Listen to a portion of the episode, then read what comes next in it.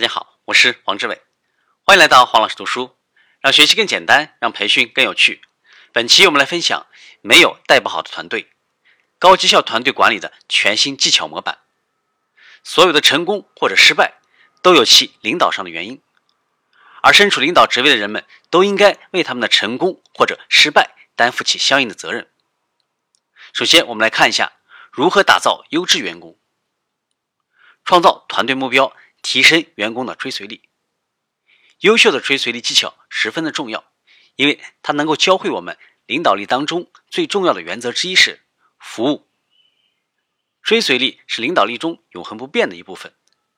原因很简单，每个人都有老板。你越早越坚定的展示自己非凡的追随力，你就能够越快的成为团队的核心成员，越快的晋升到你所期望的职位和工作当中去。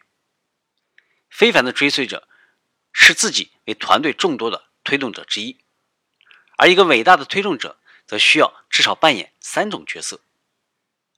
第一种是四从型，你需要学习领导者的演讲汇报风格，学习他的语音语调，学习他如何打造自己的故事等等。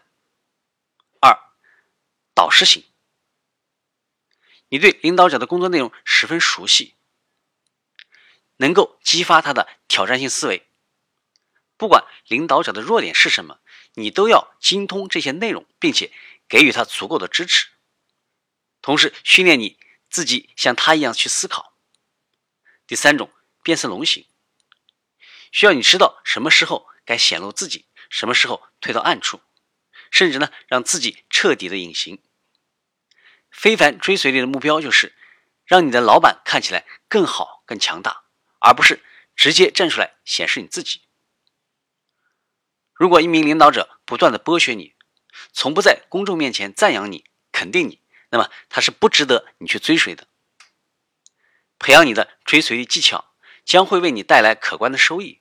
你还会学到如何扩大你的权利，如何利用你的责任感获得更高的声望。你既是追随者，也是领导者。认识到成为一名杰出追随者的价值。能够让你变得更加的优秀，快速化解冲突，强化团队的忠诚度。忠诚是什么呢？是你的工作中角色能够注入最持久的元素。换句话说，忠诚是你最强大的工具。对于领导者来说，忠诚是最值得去赢得的；而对于追随者来说，忠诚是最值得去证明的。针对忠诚最频繁也是最重要的考验，就是当你的个人意见与领导者不一致的时候，你是否仍然能够严格的执行领导者的计划，并且向其他的工作伙伴进行命令传达。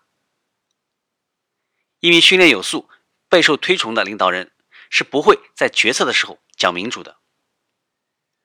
为了避免降低你的公信力，降低团队成员对你的领导力和忠诚的敬意。你需要像你自己决策一样传达每一个命令，比如说，接下来我们要做的是，啊，这是一种传达命令的好句式。